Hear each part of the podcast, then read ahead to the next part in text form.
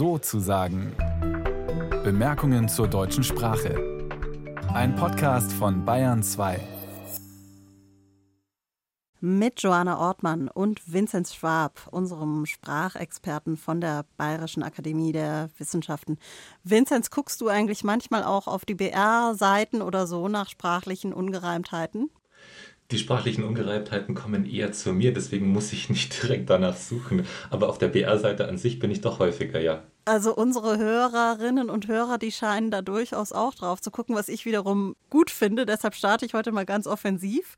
Der Hörer Thomas Leiter, der schreibt zu einer Bayern 2 Sendung, also die heißt Friedmanns Bankgeheimnis und da hat er wie er schreibt, ein Schmankerl für sprachinteressierte Nicht-Vegetarier entdeckt. Da geht es äh, um eine Picknickbank an der Floßlände und die Lände ist das Problem. Denn die Lände wird auf der BR-Seite geschrieben wie das Körperteil, nämlich mit E und nicht wie der Landeplatz oder die Anlegestelle, nämlich mit Ä. Und diese Schreibweise mit E ist natürlich falsch. Aber wir können die Schreibung zum Anlass nehmen, um grundsätzlich mal auf Schreibung im Deutschen zu schauen. Denn die Orthographie richtet sich bei uns nach unterschiedlichen Kriterien. Eines davon ist die Etymologie und weil die Anlegestelle Lende zu Althochdeutsch Lenti, ungefähr 10. bis 11. Jahrhundert gehört, und das mit E geschrieben wird, wäre diese E-Schreibung durchaus vertretbar, denn sie wäre historisch. Mhm. Allerdings gibt es weitere Prinzipien, die unsere Orthographie regeln, nämlich das sogenannte morphologische Prinzip und das besagt, dass verwandte Wörter gerne gleichgeschrieben werden. So hat man zum Beispiel Stängel vor der Rechtschreibreform mit E geschrieben, aber seit 1996 mit Ä, um Verwandtschaft zu Stange anzudeuten. Und die Bootslände ist mit dem Wort landen verwandt. Das wird über den Umlaut Ä kenntlich gemacht. Und ist das ein einmaliges oder gängiges Phänomen? Hm, das begegnet relativ häufig. Und in solchen Fällen probieren wir gleichlautende Schreibungen dann auch gerne, man kann fast sagen, künstlich zu vermeiden. So werden zum Beispiel die Lerche, der Nadelbaum, und die Lerche, der Singvogel, unterschiedlich geschrieben. Obwohl sie identisch ausgesprochen werden, schreiben wir das eine mit L und das andere mit E. Und auch deswegen ist es geschickt, den Anliegeplatz Lände anders zu schreiben als das Körperteil Lände. Ich finde ja überhaupt, dass für uns Journalistinnen und Journalisten Mails von außen ein gutes Korrektiv sind, weil man zum Beispiel auch merkt, also neben den Fehlern, um die es gerade ging, merkt man auch, welche Floskeln gerade sich breit machen, vielleicht zu breit. Da hat Mark Köser den überstrapazierten Gebrauch von Floskeln wie ehrlich gesagt, ehrlicherweise, das muss ich jetzt sagen, ich persönlich, das hat er beobachtet und seine Frage ist, sind diese völlig überflüssigen Worte sowas ähnliches wie das neue Mann? Also da spielt er an auf Man hat heute gespielt, Otto und Philipp Lahm. Ja, mir fällt ein anderes Wort ein, über das wir in der Sendung auch schon zweimal gesprochen haben, nämlich tatsächlich. Das hat ganz viele Hörerinnen und Hörer interessiert, warum so häufig tatsächlich gesagt wird. Und nachdem wir das erste Mal darüber gesprochen haben, ist mir selbst aufgefallen, wie häufig in meiner Umgebung tatsächlich gesagt wird. Aus pragmatischer Perspektive sind solche Füllwörter überflüssig. Man kann schon fast sagen kontraproduktiv. Denn jetzt schauen wir uns das vom Hörer angesprochene ehrlich gesagt und ehrlicherweise einmal an. Denn wenn etwas so ist, wie man es sagt, dann reicht es normalerweise, dass es gesagt wird. Man muss nicht nochmal extra bekräftigen, dass das Gesagte auch wahr und ehrlich ist. Das wäre schon wieder verdächtig. Allerdings, da könnte man fast ins Semantische schon reingehen, was das denn bedeutet, wenn man das dauernd betonen muss. Und deswegen mal ein Beispiel aus dem Bundestag. Zitat, ehrlich gesagt würden wir uns ein bisschen mehr Wumms aus Ihrer Bazooka wünschen. Das Beispiel kommt von Markus Herbrand, ganz frisch, Februar diesen Jahres. Die Frage, die sich hier aufdrängt, warum ist relevant, dass jemand ehrlich ist? Warum muss das extra gesagt werden?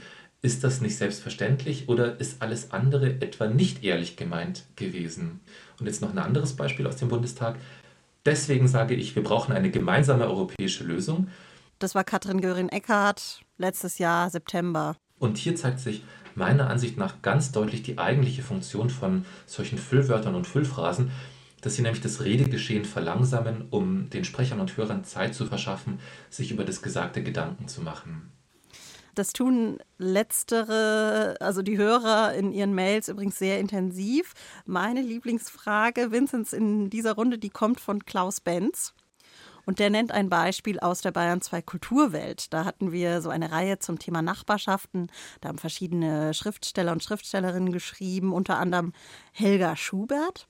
Und da schreibt Klaus Benz, war ein wunderbarer Text.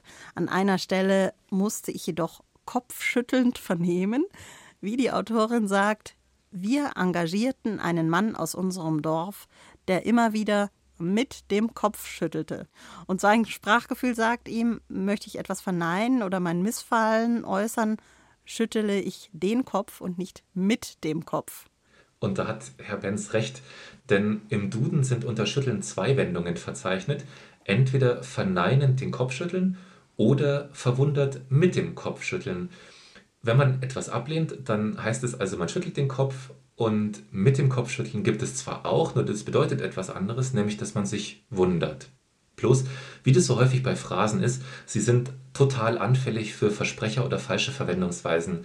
Und deswegen habe ich mal im Archiv der geschriebenen Sprache nachgeforscht und dort gefunden, vom St. Galler Tagblatt über die Nürnberger Nachrichten, Süddeutsche Zeitung bis hin zur Zeit, überall wird mit dem Kopf geschüttelt, auch wenn etwas verneint wird.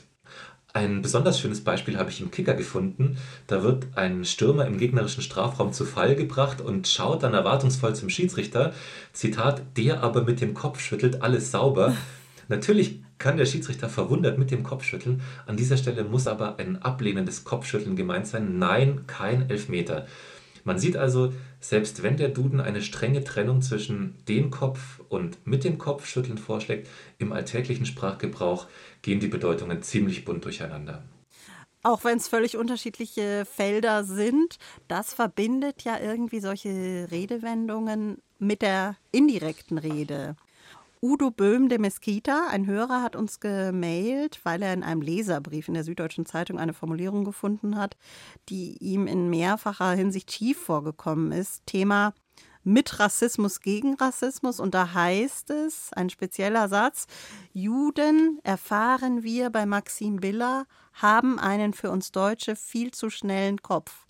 Ein sehr seltsamer Satz, Wieso ist der Konjunktiv in indirekter Rede so selten geworden, fragt Herr Böhm. Das ist eine gute und an der Stelle vor allem berechtigte Frage. Die indirekte Rede ist in der deutschen Grammatik ein ziemlich heißes Eisen, habe ich das Gefühl, denn sie lässt ab und an mehrere Modi zu, unterschiedliche Verwendungsweisen. Denn es gibt Verben, bei denen kann sowohl der Indikativ als auch der Konjunktiv stehen. Über den Indikativ drückt der Sprecher aus, dass er die indirekte Rede als wahr erachtet. Ein Beispiel: Frau Meier berichtet, dass die Zahlen den Erwartungen entsprechen. Das ist hier im Stile eines Berichts oder Protokolls, bei dem man davon ausgeht, dass Frau Meier wahrheitsgemäß spricht. Wird jetzt allerdings der Konjunktiv gewählt, dann lässt der Sprecher offen, ob er die Äußerung als wahr oder falsch beurteilt. Frau Meier berichtet, dass die Zahlen den Erwartungen entsprechen. Der Sprecher geht dann hier ganz spürbar auf Distanz. Das heißt, Herrn Böhm wäre zuzustimmen. Ich stimme Herrn Böhm in dieser Frage vollkommen zu. Der Konjunktiv würde die nötige Distanz schaffen, die bei solchem Inhalt unbedingt gebraucht wird und wäre auch ganz deutlich vorzuziehen. Der Satz hieße dann, Juden, erfahren wir bei Biller, hätten einen für uns Deutsche viel zu schnellen Kopf. Und mit dem Konjunktiv wird hier eine subjektive Meinung kenntlich gemacht, die von der des Berichtenden auch deutlich abweichen kann.